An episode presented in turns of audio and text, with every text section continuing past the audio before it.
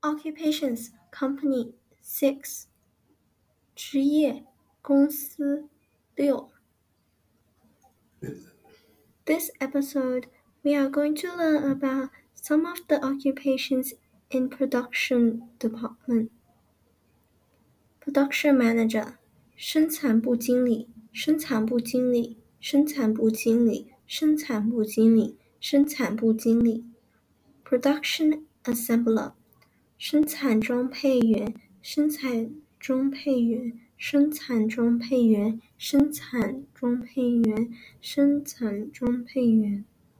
Warehouseman，仓管员，仓管员，仓管员，仓管员，仓管员。